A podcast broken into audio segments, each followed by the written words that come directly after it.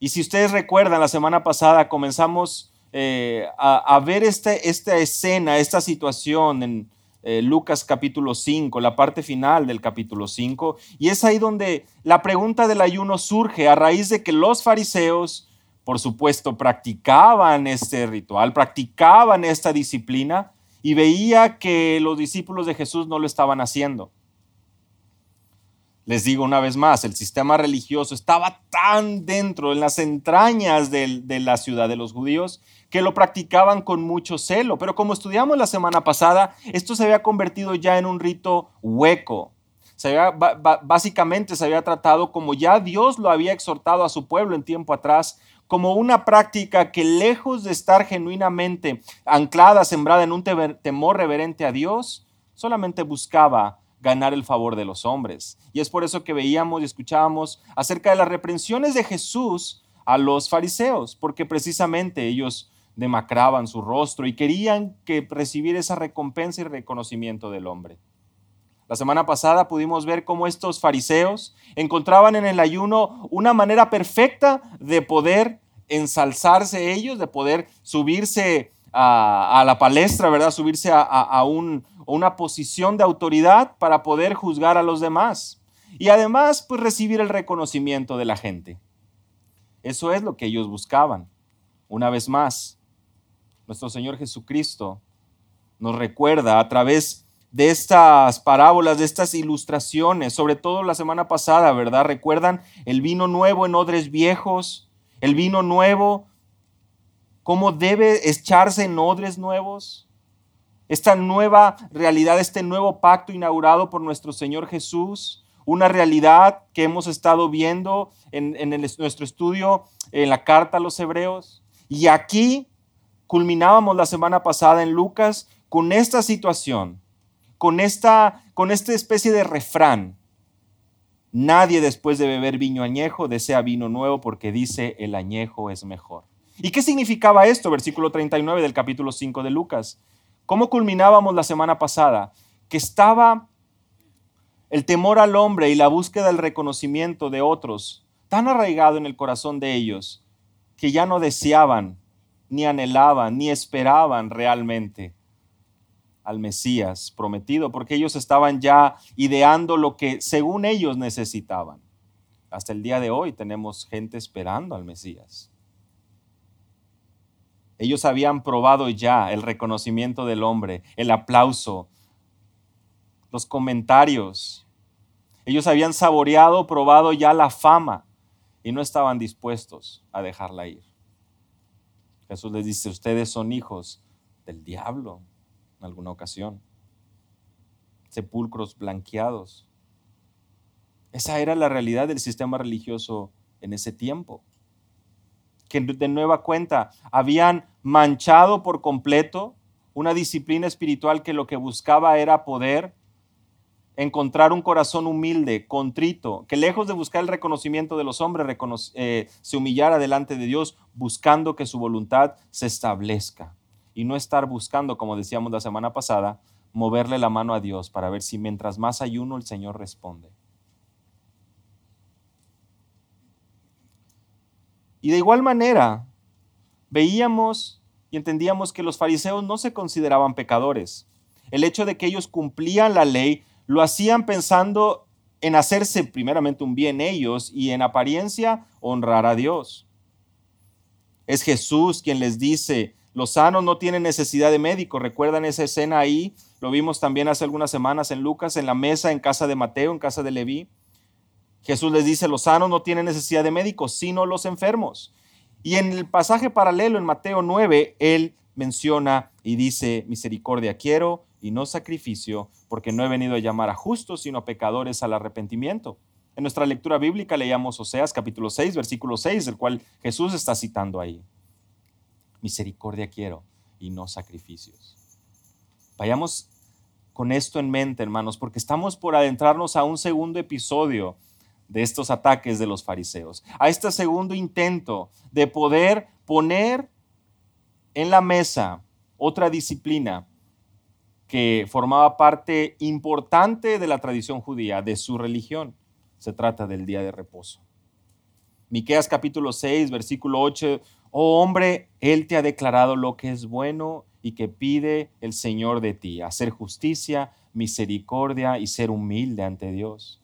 Y vean cómo esto se ha olvidado ya en el corazón de los fariseos y hoy lo vamos a ver nuevamente. Cómo cada actuar, cada paso que dan realmente refuerza el punto que se habían olvidado de hacer justicia, misericordia y de ser humildes delante de Dios. Porque su cuello estaba muy en alto, los aplausos y reconocimientos del mundo le rodeaban, estaban mareados, se habían convertido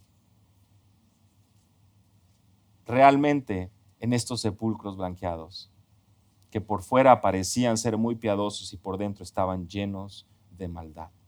Porque ellos no estaban dispuestos a amar ni ayudar al prójimo, sino a poder apuntar con el dedo y juzgar.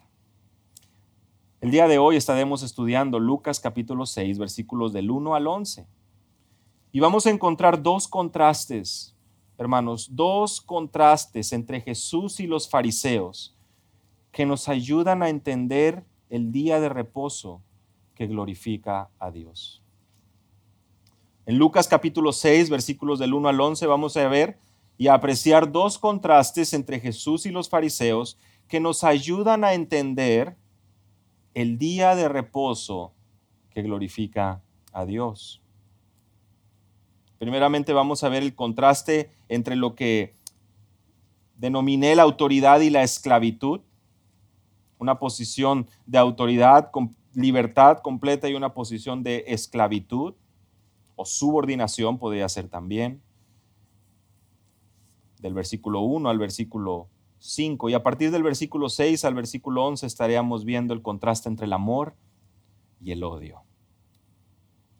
Dice la palabra del Señor. Y aconteció en un día de reposo que pasando Jesús por los sembrados, sus discípulos arrancaban espigas y comían, restregándolas con las manos. Y algunos de los fariseos les dijeron, ¿por qué hacéis lo que no es lícito hacer en los días de reposo? Respondiendo Jesús les dijo, ¿ni aun esto habéis leído? Lo que hizo David cuando tuvo hambre él y los que con él estaban, cómo entró él en la casa de Dios, cómo tomó los panes de la proposición de los cuales no es lícito comer, sino solo a los sacerdotes, y comió, y dio también a los que estaban con él. Y él les decía, el Hijo del Hombre es Señor, aún del día de reposo. Y aconteció también en otro día de reposo que él entró en la sinagoga y enseñaba. Y estaba allí un hombre que tenía seca la mano derecha. Y le acechaban los escribas y los fariseos para ver si en el día de reposo lo sanaría, a fin de hallar de qué acusarle. Mas él conocía los pensamientos de ellos y dijo al hombre que tenía la mano seca, levántate, ponte en medio. Y él levantándose se puso de pie. Entonces Jesús les dijo, os preguntaré una cosa, ¿es lícito en día de reposo hacer bien o hacer mal, salvar la vida o quitarla. Y mirándolos a todos alrededor, dijo al hombre, extiende tu mano. Y él lo hizo así, y su mano fue restaurada. Y ellos se llenaron de furor y hablaban entre sí, ¿qué podrían hacer contra Jesús? Señor, en esta mañana rogamos que tu palabra pueda eh, penetrar nuestros corazones, ser confrontados con tu verdad de manera que vengamos a ser hacedores de tu palabra y no oidores olvidadizos. Concédeme sabiduría y permíteme ser fiel en la exposición de tu palabra para tu gloria en el nombre de Jesús. Amén. Amén. El primer contraste que vemos a partir del versículo 1 es la autoridad contra la esclavitud o la subordinación que existía ahí. Este contraste entre Jesús y los fariseos. Y vemos ahí en el versículo 1, pueden seguir ahí en sus Biblias en un día de reposo, aconteció que en un día de reposo, pasando Jesús por los sembrados, sus discípulos arrancaban espigas y comían, restregándolas entre las manos. Se trata de un día sagrado, hermanos, el día de reposo. Se trata de un día que era venerado y que era un distintivo de los judíos junto con la circuncisión. Muy seguramente ellos se encuentran caminando en este día de reposo entre varios sembrados ahí. Y lo que resulta interesante, y no sé si habías notado, es que ellos parece ser que con completa libertad pasan por ahí y arrancan las espigas y comen. Los, los, ustedes lo saben porque ya leímos el texto, pero los fariseos no los culpan de estar robando, ¿verdad? Los fariseos no los culpan de estar tomando lo que es ajeno. De estar pasándose de confianza con los dueños de esos eh, sembradíos, de esos sembrados. No, no es así. Y esto porque conocían la ley. Deuteronomio capítulo 23, 24 y 25, no es necesario que vayan ahí, pero Deuteronomio capítulo 23 nos enseña que ellos le, era lícito el poder pasar, porque sabemos que la ley eh, de Dios dada eh, a, los judíos tenía ese fin de poder mostrar amor al prójimo, de poder mostrar cuidado, de poder mostrar esa, eh, e, e, esa manera de poder convivir los unos a los otros. Lo que estaba prohibido era empezar a, arrancar y llevar tú para toda tu casa, como que, como que agarrar la hoz y empezar a, recoger todo lo que podías y llevártelo. Eso estaba prohibido, nuevamente Deuteronomio 23, versículos 24 al 25. Pero lo que no estaba prohibido era poder tomar algunos para consumo, vamos a decirlo ahí, personal en el momento. La idea es que estos discípulos, que Jesús, eh, estaban, o bueno, los discípulos, nos dice la palabra, eh, estaban desgranando, estaban frotando con las manos, buscando sacar el grano para comerlo. El punto, y que hay un énfasis aquí, por supuesto, de parte de Lucas, es que nos dice que fue en un día de reposo. Y ahí es precisamente donde está el dedo que apunta de parte de los fariseos. Vean ahí conmigo el versículo 2. Algunos de los fariseos le dijeron, les dijeron, ¿por qué hacéis lo que no es lícito hacer en los días de reposo? ¿Por qué hacéis lo que no es lícito en el día de reposo?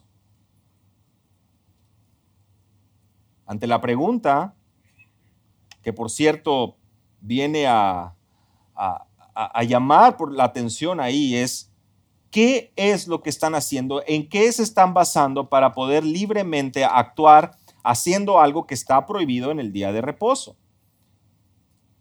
Y es que Éxodo capítulo 29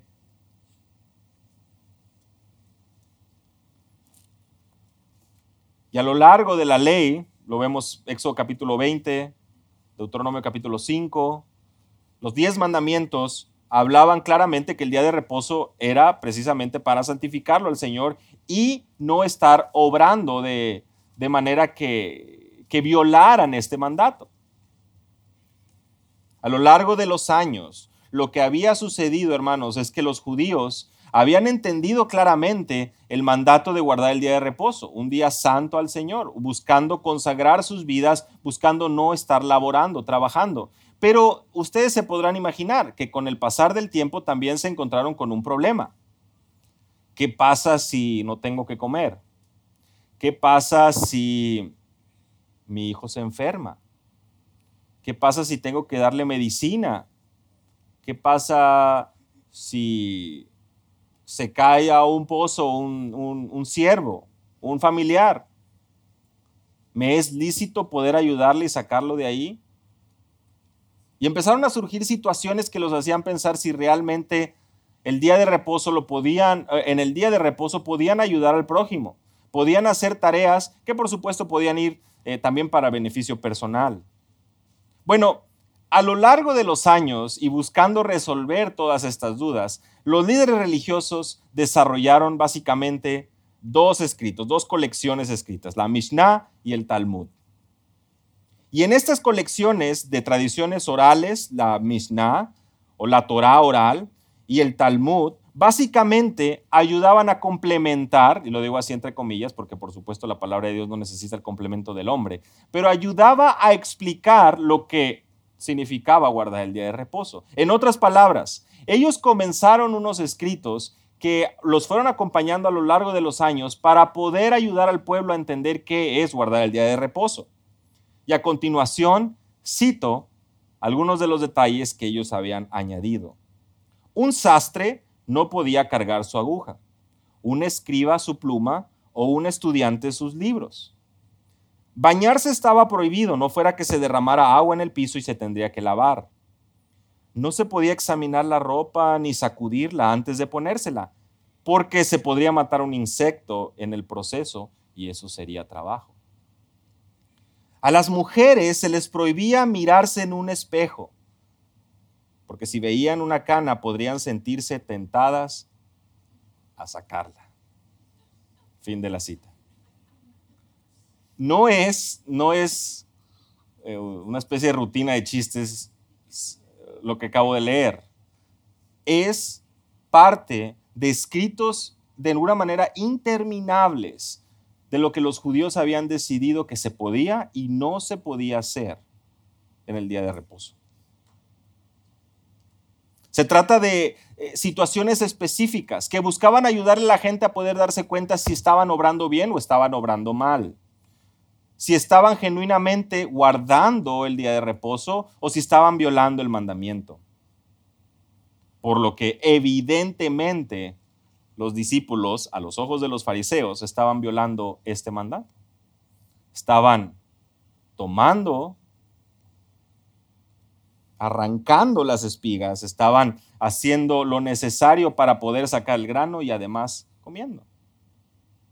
Es Jesús, versículo 3, que responde y les dice, ¿ni aún esto habéis leído lo que hizo David cuando tuvo hambre él y los que con él estaban? Y cómo entró en la casa de Dios y tomó los panes de la proposición, de lo cual no es lícito, no es lícito comer, sino solo a los sacerdotes, y comió, y dio también a los que estaban con él.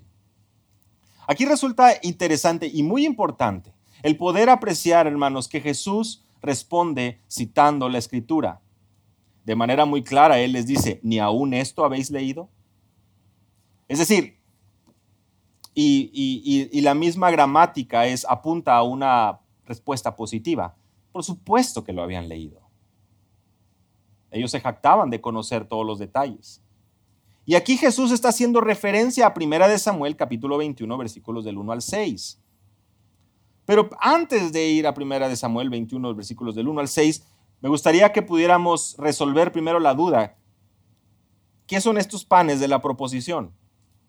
¿De dónde salen estos panes de la proposición? ¿Esto de dónde salió? Bueno, Levítico capítulo 24, Levítico capítulo 24 del 5 al 9, pueden anotarlo ahí es donde el Señor ha establecido cómo es que deben ordenarse y qué es lo que debe ponerse como panes de la proposición.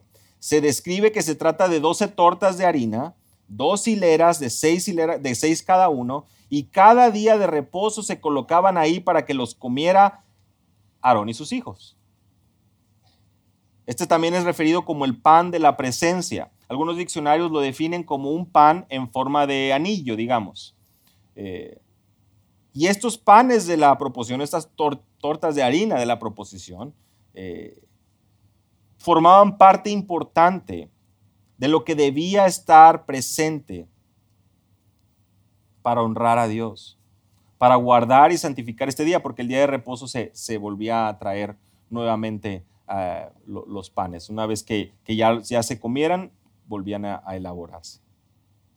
Ahora sí, Jesús se refiere a un evento que sucede en Primera de Samuel capítulo 21 versículos 1 al 6.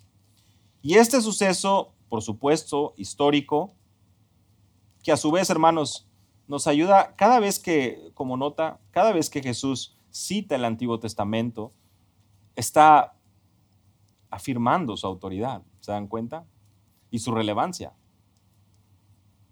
El, el diseño del matrimonio, Jesús lo afirma yendo a Génesis situaciones y lecciones con respecto a la importancia de lo que debe haber en el corazón del hombre, va a los profetas.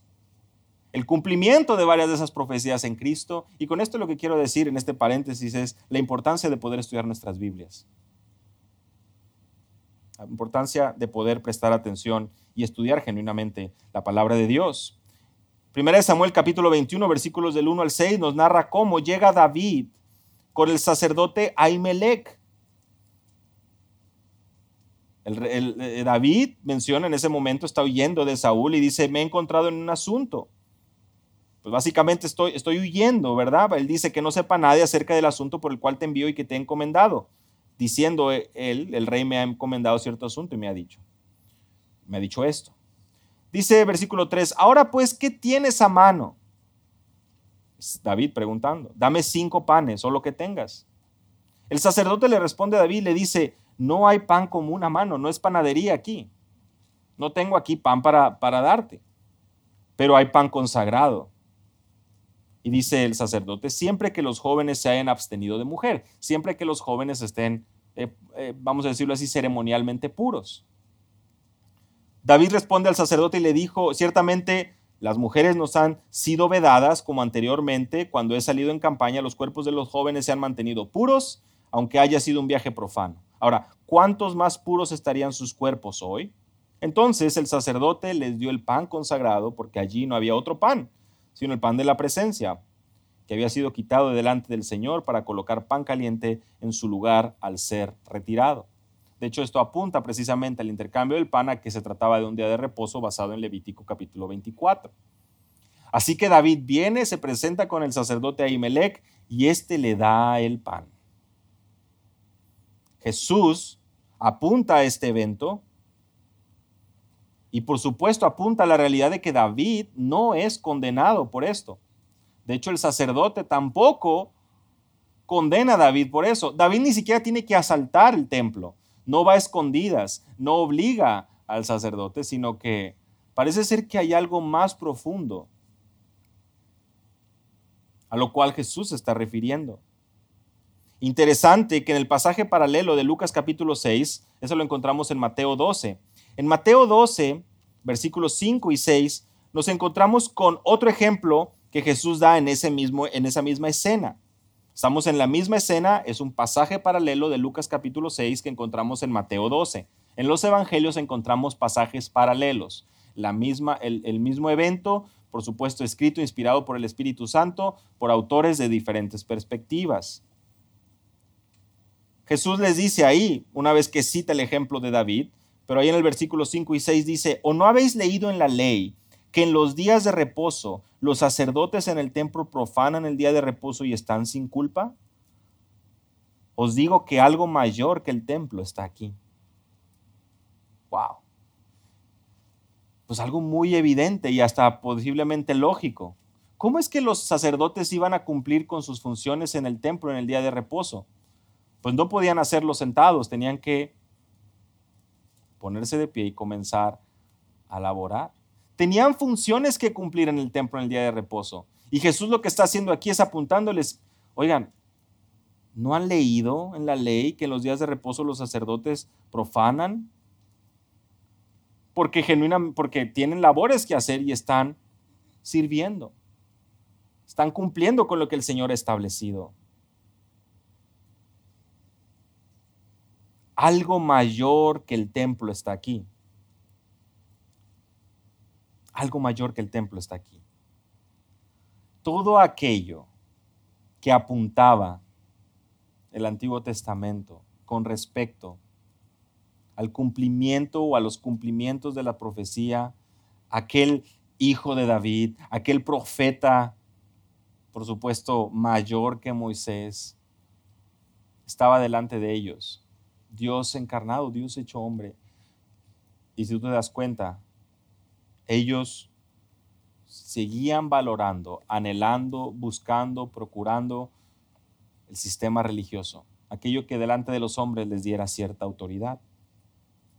Pero si hubierais sabido, dice Mateo 12:7, lo que esto significa, misericordia quiero y no sacrificio, citando Oseas capítulo 6, versículo 6, no hubierais condenado a los inocentes. Hermanos, ¿qué es lo que está pasando aquí? Por una parte, parecería que los fariseos tenían razón. No se puede hacer eso en el día de reposo. Pero luego empezamos a estudiar que el sistema religioso judío había añadido tantas cargas, tantas eh, adiciones al mandamiento, explicaciones, que estaban haciendo básicamente imposible y había hecho que se perdiera el sentido tal y como lo vimos la semana pasada con el ayuno. ¿Recuerdan? El hombre es muy bueno para echar a perder las cosas. Y con eso no es exclusivamente el hombre, creo que las mujeres también, ¿verdad? Somos muy buenos para, para fallar, para perder el sentido de aquello que el Señor estableció en su palabra. Somos muy buenos para añadir, somos muy buenos para juzgar, somos muy buenos para apuntar, hermanos. Somos muy hábiles para subirnos, situarnos en la posición de juez y ver cómo nuestra vida es perfecta, cómo la vida de todos los demás tiene muchos problemas, pero la mía es ejemplar. Muchas de las conversaciones que seguramente has escuchado o has llegado a tener en ocasiones se basa en precisamente criticar y ver lo mal, entre comillas, que están los demás. Es muy fácil ponernos en esta situación de autoridad donde decimos, es que los años me han enseñado, es que la vida, es que mi padre siempre me enseñó, mi abuelo, nuestra familia, el apellido, el honor, esta casa. ¿Te das cuenta cómo son frases que escuchamos muchas veces en conversaciones muy comunes, pero que detrás de ellas encontramos ese orgullo y ese anhelo de poder estar o sentirnos que estamos por encima de otros para poder juzgar. Bueno, los, los fariseos habían hecho prácticamente esto, el sistema les favorecía. El sistema religioso favorecía su corazón orgulloso, si lo quieres ver así. Y ya estaban situados ahí y además del ayuno, ahora tenían el día de reposo, el cual ellos obedecían, ¿verdad? A los ojos de los hombres, por supuesto. Porque el Señor los confronta ahí en Mateo capítulo 12 y les dice, entenderían realmente lo que significa misericordia quiero y no sacrificio. Misericordia quiero y no sacrificio. Hermanos, los mandamientos de nuestro Dios, los diez mandamientos, la Torah, la ley de nuestro Dios, apunta a nuestro corazón. Apunta al corazón. Y tal y como lo enseña el apóstol Pablo en el Nuevo Testamento, es la ley, precisamente, los mandamientos, nuestro ayo, aquello que nos lleva a Cristo, el Evangelio, porque nos muestran nuestra incapacidad. Los mandamientos no están ahí para fortalecer nuestro ego y para sentirnos que estamos haciendo todo bien. Es realmente lo contrario, para que podamos ser confrontados y podamos venir a los pies de la cruz, arrepentirnos de nuestros pecados y buscar y procurar vivir una vida que honre a nuestro Salvador. Los mandamientos apuntan analizan, diagnostican el corazón y solo el orgulloso se palomea en todas. Es solo el pecador, ¿se acuerdan? El joven rico. Todos esos los he cumplido desde mi juventud. Es muy sencillo. Jesús dice, oh sí, tienes amor a Dios y tienes amor a tu prójimo, primero y segundo mandamiento, vende todo lo que tienes. ¿Y qué pasó con este joven rico? Falló. Su corazón no estaba honrando, amando a Dios con todo su corazón, alma y fuerzas. Pero él no estaba dispuesto a reconocerlo, sino que delante de Jesús él dice, yo estoy palomeado. Casi hasta dice, hasta puntos extra. 105 saqué en el examen de la ley. No, no es así. No es así. Y el mandamiento del día de reposo, nuevamente, hermanos, se había convertido en que en otra fachada, en otra pantalla, para que la gente y la audiencia pudiera reconocer, wow, qué piadosos estos hombres. Versículo 5 de Lucas capítulo 6, continuando y culminando nuestro primer punto.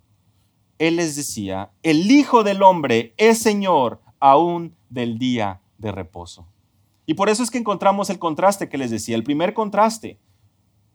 Su autoridad, la autoridad de Cristo contra la esclavitud en la que ya estaban presos o la que ya estaban cautivos los fariseos.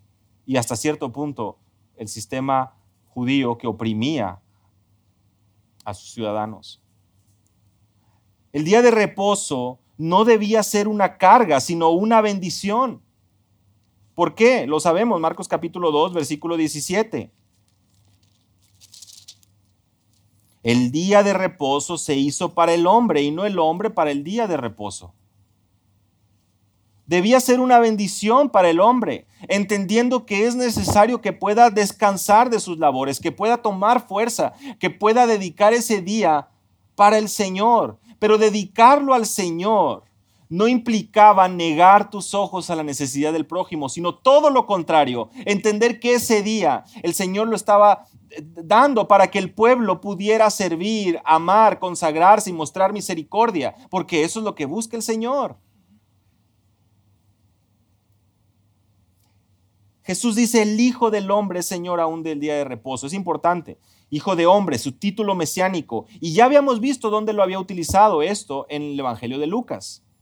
Si ustedes recuerdan, en el capítulo 5, en el versículo 24, una vez que Jesús está sanando al paralítico, Él le dice, para que sepan que el Hijo del Hombre tiene autoridad en la tierra para perdonar pecados, a ti te digo, levántate, toma tu lecho, vete a tu casa. Hijo de Hombre. Es ese título que encontramos, por supuesto, en Daniel capítulo 7, versículo 3, apuntando a Cristo y mostrando también aquí ya en dos ocasiones, tan solo en los primeros seis capítulos de Lucas, que eh, Jesús es el Señor y quien tiene autoridad sobre la enfermedad y quien tiene autoridad sobre el día de reposo. En otras palabras, es Dios quien instituyó el día de reposo. Solo Dios es quien tiene autoridad para declarar su señorío sobre el día de reposo. Solo Jesús. ¿Quién mejor para entenderlo, hermanos? ¿Quién mejor para explicarlo? ¿Quién mejor para interpretar los mandamientos de Dios que Dios mismo? Él es Señor y esto implica la autoridad máxima. Es exclusivo, Él es y no hay nadie más. Jesús les hace ver que realmente ellos están intentando usurpar el lugar de Dios, buscando sentarse como señores del día de reposo. Ellos piensan, los fariseos, que están en la posición de juzgar mediante su propio estándar humano. Ellos, los fariseos, se creen su propio Señor y no pensaban someterse a nadie más. Y es por eso que la venida de Cristo, la venida de Jesús, su ministerio, su predicación, su enseñanza, su ejemplo, chocaba con ellos, con su testimonio y con su sistema religioso. ¿Por qué? Porque ellos no estaban dispuestos a cederle el trono a nadie más. Ellos ya seguían anhelando y buscaban continuar con ese sistema muerto que básicamente llevaba al infierno a la misma gente. Ciegos, guías de ciegos, ¿recuerdan las palabras de Jesús? Es Jesús la autoridad sobre el día de reposo. Él es la máxima autoridad y la práctica y una explicación genuina y verdadera sobre este día solo puede venir de Él. Y es precisamente lo que está haciendo. Desafortunadamente los fariseos buscaban ocupar ese lugar de autoridad porque ellos querían dictaminar lo que estaba permitido y lo que no estaba permitido en el día de reposo. Y para eso, básicamente, crearon sus propias reglas, que sirvieron para esclavizar a otros y a la misma vez para que ellos mismos continúen esclavizados a su propio pecado, a su propio orgullo, a su propia vanagloria. Es el primer contraste que vemos ahí. Y a partir del versículo 6 vemos el siguiente contraste que, hermanos, viene a complementar, viene a ayudarnos a poder entender claramente lo que había en el corazón de Cristo y lo que había en el corazón de los fariseos. Amor y el odio. Creo que ustedes ya saben quién es quién ahí, ¿verdad? Versículo 6. Aconteció también en otro día de reposo que él entró en la sinagoga y enseñaba y estaba allí un hombre que tenía la mano derecha seca. Tenía la mano seca. Importante. Nosotros que hemos estado avanzando a lo largo del Evangelio de Lucas, sabemos que entrar en la sinagoga y enseñar es parte fundamental del ministerio de Jesús. Lucas capítulo 4, versículo 18. Él muestra ese cumplimiento. Es Jesús quien entra. Vemos ahí nuevamente el versículo 31. Entra en la sinagoga, capítulo 4, versículo 16, versículo 15 del capítulo 4. Enseñaba en las sinagogas. La gente se admiraba de su mensaje, de su enseñanza, versículo 32 del capítulo 4. Tan solo en el capítulo 4 encontramos estas indicaciones de que Jesús entraba en las sinagogas, enseñaba ahí. Ahora, Él es, es Jesús quien dice, el Señor, el Espíritu del Señor está sobre mí, citando Isaías capítulo 61, porque me ha ungido para anunciar el Evangelio a los pobres, para enviar, para proclamar la libertad a los cautivos, darle vista a los ciegos, poner en libertad a los oprimidos y proclamar el año favorable del Señor. Eso es lo que estamos viendo. Está trayendo esa libertad a aquellos humildes. Y estamos viendo todo lo opuesto, a la altivez y al orgullo de los fariseos. Es precisamente, recuerdan ustedes, lo que leíamos hace ya varios, algunos meses en el Magnificat de María, en el capítulo 1, como María misma lo menciona ahí el versículo 51 en delante. Ha hecho proezas con su brazo, hablando del Señor, ha esparcido a los que eran soberbios en los pensamientos de su corazón, ha quitado a los poderosos de sus tronos y ha exaltado a los humildes. Recuerdan el mensaje que hemos visto a lo largo del Evangelio de Lucas, es a los humildes, es a los pobres, a los enfermos, a los cuales ha venido Jesús. Porque ya lo vimos, ¿no? Los sanos no tienen necesidad de médico, sino los enfermos. Lucas 5, versículo 31. Versículo 32, no he venido a llamar a justos, sino a pecadores al arrepentimiento. Jesús ya había hecho sanidades, versículos 38 al 41 del capítulo 4 de Lucas. Había sanado un leproso en el capítulo 5, había sanado a un paralítico también en el capítulo 5. Y ahora nos encontramos que Jesús entra a la sinagoga, está enseñando y está un hombre ahí que tiene seca la mano derecha. ¿Esto qué significa? Recordemos que eh, Lucas eh, era un médico y, esta mano seca eh, se nos habla de que es una mano atrofiada, una mano que no está funcionando correctamente. Estamos hablando de que este hombre tenía una incapacidad para poder desarrollar muy seguramente su vida laboral. Y lo que resulta también interesante es que Lucas no añade ahí que el hombre venía siguiendo a Jesús para ser sanado. Hasta ese momento no vemos indicaciones de esto. Pero vean conmigo el versículo 7, porque se empieza a tornar interesante. Es como esa escena en la película cuando empiezan a llegar los malos, ¿verdad? Cuando se pone en la noche y, le acechaban los escribas y los fariseos. Cambió la música, de empezar a tener compasión y ternura por este hombre con la mano seca, y ver a Jesús enseñando, cambia la escena y están acechando los escribas y los fariseos. Esta palabra acechar es muy interesante porque significa que estaban observando atentamente. Y, y, acechar también implica que estaban espiando, que estaban como viendo de reojo, como que estaban, según haciendo algo, pero estaban aquí nada más viendo a ver qué hacía Jesús. ¿Se parece a alguien que conoces? No, no, no. Examínate tú. Recuerden, estamos viendo lo que hay detrás del corazón de los fariseos y debemos de huir, debemos de rogar al Señor por misericordia. Pensamientos que apuntan a ofender, acechando, para ver si en el día de reposo lo sanaría, a fin de hallar de qué acusarle. ¿Los fariseos conocían los diez mandamientos? Claro. ¿Los fariseos conocían de su llamado a amar al prójimo? Este hombre de la mano seca, les pregunto yo, muy seguramente no les había hecho nada a los fariseos. No lo sabemos, ¿verdad? Sin ser cierta, pero aun si le hubieran hecho algún daño, somos llamados a amar. Pero regresemos al punto. Los fariseos conocían los mandamientos. Y lo que muestran es todo menos amor. Lo que muestran es todo menos preocuparse por el prójimo. Ellos no van con el hombre la mano seca a llevarlo a Jesús una vez que ellos ya sabían que Jesús sanaba enfermos. Ellos no van, no lo cuidan, no lo guían, no le dicen, oye, ah, vamos a suponer que de acuerdo a su religión y su entendimiento, espera mañana, vamos con el maestro mañana para que te pueda sanar. Ellos no están preocupados por nada. Realmente ni siquiera están preocupados por, por cumplir la ley de Dios, por honrar a Dios. Ellos están preocupados porque se derrumbe su sistema religioso.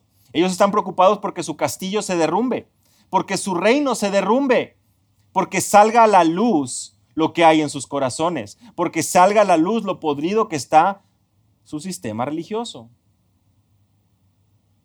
Eran los mandamientos externos, los que se veían, los cuales ellos mostraban cierta devoción. Esos eran los mandamientos que ellos estaban interesados en cumplir, los que pudieran recibir el aplauso, el reconocimiento de los demás. Primero de Juan capítulo 4, versículo 20 y 21 nos dice que no podemos decir que amamos a Dios sin amar a nuestro prójimo, porque ¿cómo es que podemos decir que amamos a Dios a quien no hemos visto y no amamos a nuestro prójimo que sí vemos? El que no ama no ha conocido a Dios, porque Dios es amor.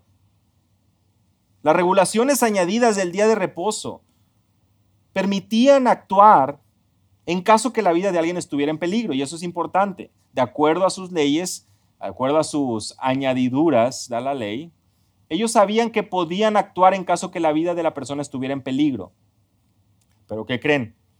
Curar o dar un tratamiento a un hombre con una mano seca, pues no era de vida o muerte.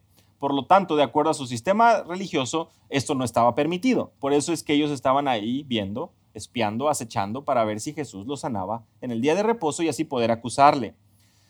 Pero Jesús conocía los pensamientos de ellos, versículo 8, y dijo al hombre que tenía la mano seca, levántate y ponte en medio. Y él levantándose se puso en pie. Entonces Jesús les dijo, os preguntaré una cosa, ¿es lícito en día de reposo hacer bien o hacer mal? ¿Salvar la vida o quitarla? Jesús llama al hombre conociendo el pensamiento de estos malvados escribas y fariseos. Y el hombre obedece. ¿Te das cuenta? Le dice, levántate y ponte en medio, y él se levanta y se pone en pie. Y Jesús pone a prueba el entendimiento de estos hombres. Les voy a preguntar una cosa. Jesús plantea esta pregunta para ver qué es lo que ellos consideran lícito en el día de reposo. ¿Es lícito hacer bien o hacer mal? ¿Salvar la vida o quitarla? Hermanos, el que sabe hacer lo bueno y no lo hace es pecado. Y no se trata solo de lo que dejas de hacer, ni tampoco se trata de lo que haces. Es, un acompañamiento, no podemos aislar ambas cosas.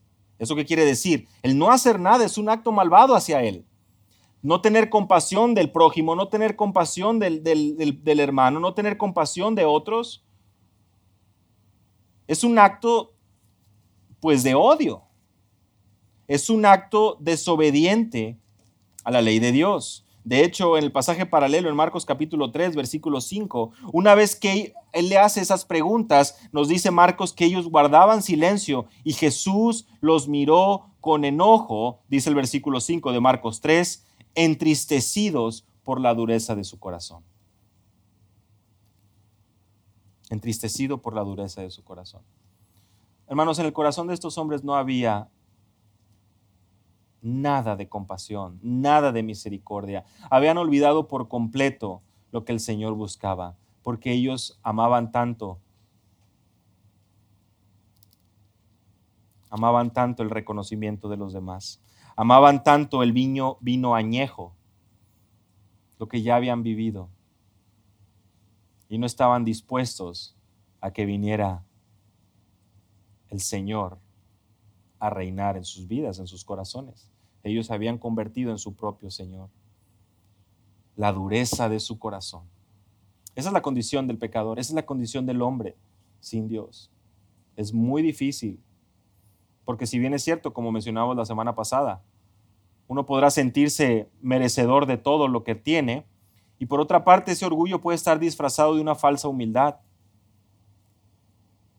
No tiene nada que ver tu forma de ser, tu estatus económico, tu preparación académica, no tiene nada que ver con el orgullo. Porque es algo que se forma en el corazón del hombre y que busca situar tus propios deseos, tu propio corazón, tu propio placer en el primer lugar. De manera que ya no hay lugar para nadie más. Sino es hasta que la palabra de Dios viene, hasta que la gracia de Dios se manifiesta en tu vida, que abre tu entendimiento, según de Corintios capítulo 4, para que puedas ver la gloria de Dios en la faz de Jesucristo. Mirándolos a todos, a todos alrededor, dice Jesús, versículo 10, le dice al hombre, extiende tu mano. Él lo hace sí y su mano es restaurada. ¿Quieren ver lo que es lícito hacer en el día de reposo? Dice Jesús, básicamente. ¿Quieren ver lo que es lícito hacer? Aquí está la prueba y lo hace de manera pública. Ve cómo Él no lo hace escondidas, él no lleva a este hombre a una esquina, Él lo pone para que lo puedan ver y Él lo sana de manera inmediata, de manera que su mano es restaurada. Y a diferencia de otras sanidades, Jesús no tuvo que ir, no tuvo que tocarlo, no tuvo que hacer nada. Más que decir, extiende tu mano. El hombre la extendió y su mano quedó sanada. Interesante también. Versículo 11 y se llenaron de furor. y hablaban entre sí qué podrían hacer contra Jesús. Furia. ¿No se regocijan al ver la sanidad de este hombre? ¿No están contentos al ver la felicidad de él? Ellos querían matar a Jesús, es lo que nos dicen los pasajes paralelos en Mateo 12 y en Marcos 3. Los escribas y los fariseos entendieron el mensaje. Entendieron, pero no estaban dispuestos a ceder su lugar. No estaban dispuestos a ser quebrantados. Ellos a toda costa necesitaban buscar cómo destruir a Jesús. Ellos a toda costa tenían que evitar que Jesús siguiera enseñando, porque su reino estaba en peligro. Su posición privilegiada estaba en peligro. Su sistema lleno de leyes y de adiciones humanas externas estaba en peligro.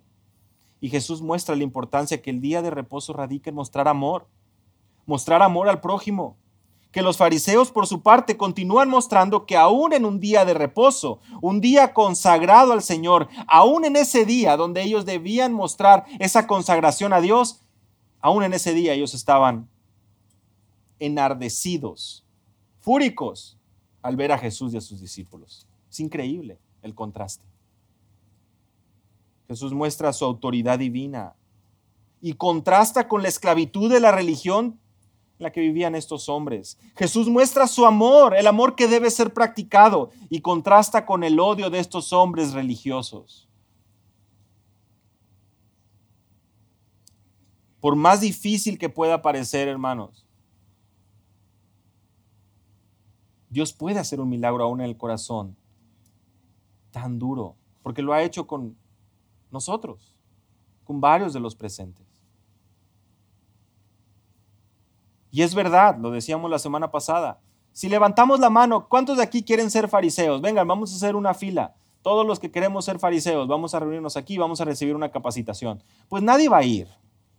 Son los malos de la película. Nosotros ya la leímos, sabemos que son los malos. Pero lo que no nos damos cuenta muchas veces es que ese mismo orgullo es el que está ahí en nuestro corazón, el que está amenazando nuestras vidas, el que está también acechando, haciéndonos acechar al prójimo para sentir envidia, odio, para sentirnos superiores, para sentir y seguir alimentando ese orgullo de cómo el fruto de mi trabajo me ha traído hasta donde estoy y cómo es que he logrado tantas cosas por mi mérito, y por esto y por el otro y por el otro, cuando el Evangelio nos lleva a poder darnos cuenta que todo esto lo debemos de estimar como pérdida, porque a la luz de Cristo todo lo que podamos tener en esa tierra pierde su valor.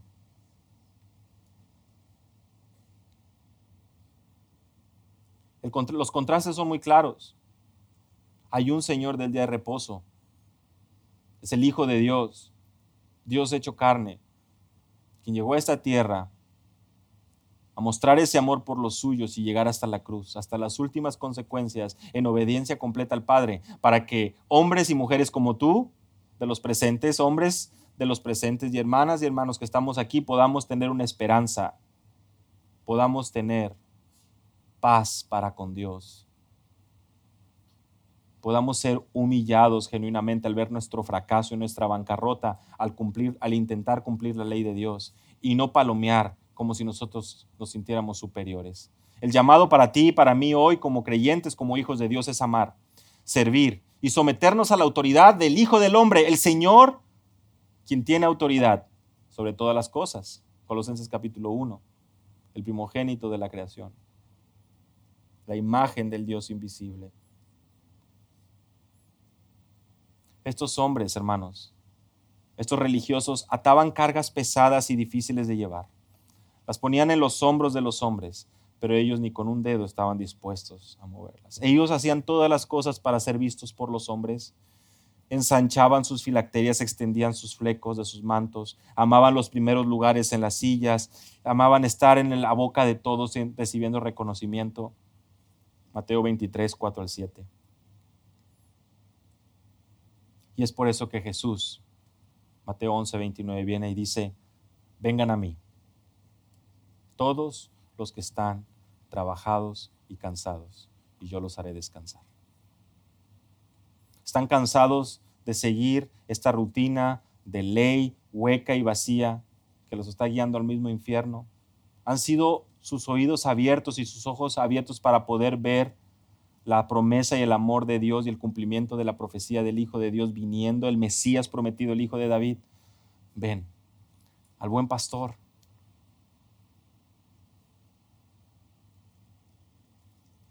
El legalismo nos hace pensar que estamos haciendo mucho o que estamos estableciendo un estándar donde todos fallan menos yo.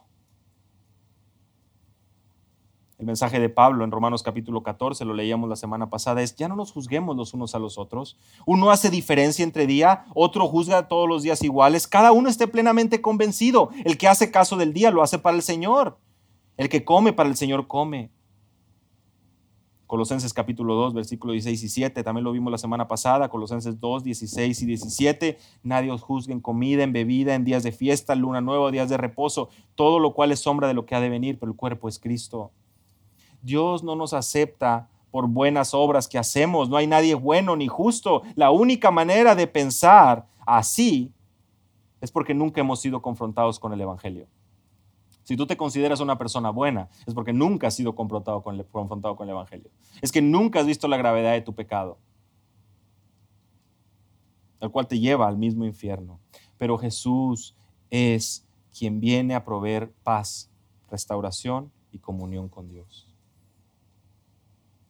Y de igual manera, como lo vimos ya hace algunas semanas en Hebreos capítulo 4, el verdadero reposo no vino a través de David, no vino a través de Moisés, no vino a través de Josué, no vino a través de Salomón. Solamente en Cristo puede descansar tu alma. Solamente en Cristo puede encontrar el perdón, puedes encontrar el perdón de tus pecados. Solamente en Cristo es que vas a encontrar aquello que tu alma necesita genuinamente. Pero además, de acuerdo a Hebreos 4, con esa certeza y esa expectativa, de un reposo futuro, eterno, genuino, verdadero, junto a Él por la eternidad. No quieras seguir atado a las costumbres y a las prácticas religiosas. No sigas abrazando tu pecado. Encuentra en Cristo, en su sangre, en su cruz, el perdón de manera que tú puedas andar y caminar y hoy participar de la mesa con una conciencia tranquila, con paz en tu corazón.